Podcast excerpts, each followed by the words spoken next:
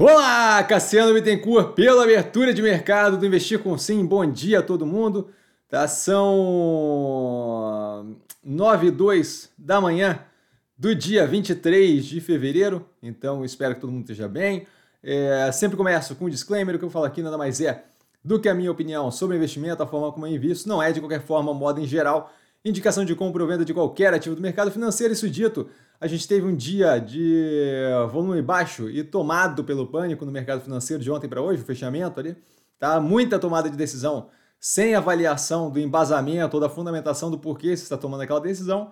Tá um momento de muito burburinho, deixando o pessoal em completo desespero, que eu vejo como descabido, mas novamente, é, chamando atenção aí a Minerva com forte queda pela Pavoro, com a encefalopatia espongiforme bovina atípica, que foi confirmada como atípica mais tarde no dia, mais tarde na noite, tá? É basicamente o mesmo processo que as outras vezes que isso aconteceu, em 2019, 2021. Não é nada desesperador, mas sempre tem esse efeito de pânico generalizado, descabido, tá? Então, uma queda ali de 7,92%.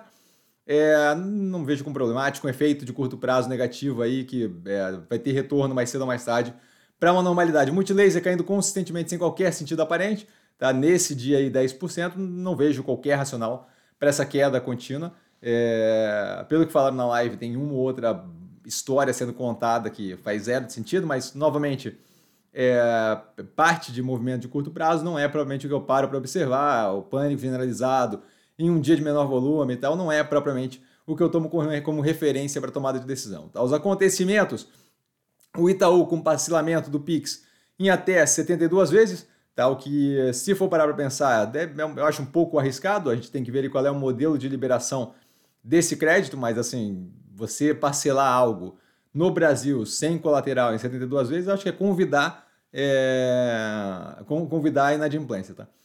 O arroba do boi caindo até o limite de queda diário no, na, na bolsa de negociação né, em 5%, tá, na Bovespa. É, isso reflexo do medo com a encefalopatia espongiforme bovina. Tá, os frigoríficos começaram a suspender no dia de ontem abate, aguardando justamente a resolução desse caso. E aí, mais para o final do dia, a gente teve justamente a confirmação de encefalopatia espongiforme bovina atípica, tá, o que é positivo, porque só é uma doença natural que acontece com gado por causa da idade, por aí vai, tá? já foi isolada a área e por aí vai. Tá? O governo na sequência, então, justamente é, suspendendo a exportação para a China, de acordo com o protocolo, o ministro da Agricultura espera retomada já em março. Nada que, que seja o fim do mundo. Quando a gente olhou no caso mais extremo desse tipo de acontecimento, né, que tinha um pouco mais de má, falta de boa vontade, é, em 2021 a gente viu ali uma espera de 103, 110 dias, alguma coisa assim, que é negativo, mas novamente voltou-se é, você teve a volta à normalidade com grande parte daquele fluxo que ficou parado sendo retomado na sequência. Então, não é propriamente.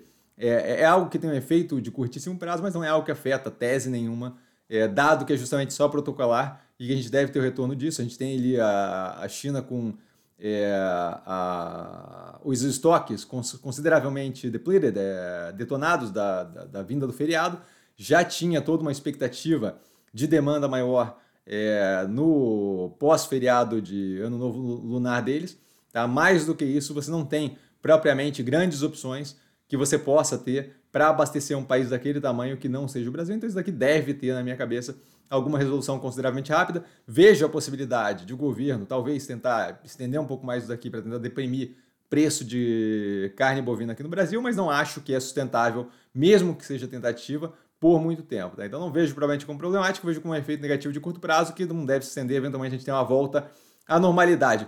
A Mercedes fazendo parceria com a Google para a direção autônoma, acho que é uma, um direcionamento interessante de ver. Tá? E por último aqui o CPI da União Europeia, o, o Consumer Price Index, o preço ao consumidor tá? da União Europeia em janeiro, é, fica em 8,6% analisado versus 9,2% em dezembro, dentro do esperado e uma redução considerável, ainda muito alto, mas uma redução considerável. Ativos que eu estou observando mais de perto, Dado a sangria desatada de ontem, Multilaser, Neogrid, Guararapes, Via, Alpa 4, Alpargatas, Exemp, tá? Lembrando sempre, não trago a pessoa amada, mas estou sempre no Instagram, arroba para tirar dúvida de vocês, só aparecer lá e mandar a dúvida. E é, quem aprende a ver essa bolsa, opera. Como mero detalhe, um grande beijo a todo mundo, bom mercado e mais tarde nós devemos ter os Minas analisada no canal, tá? Beijo, galera, valeu!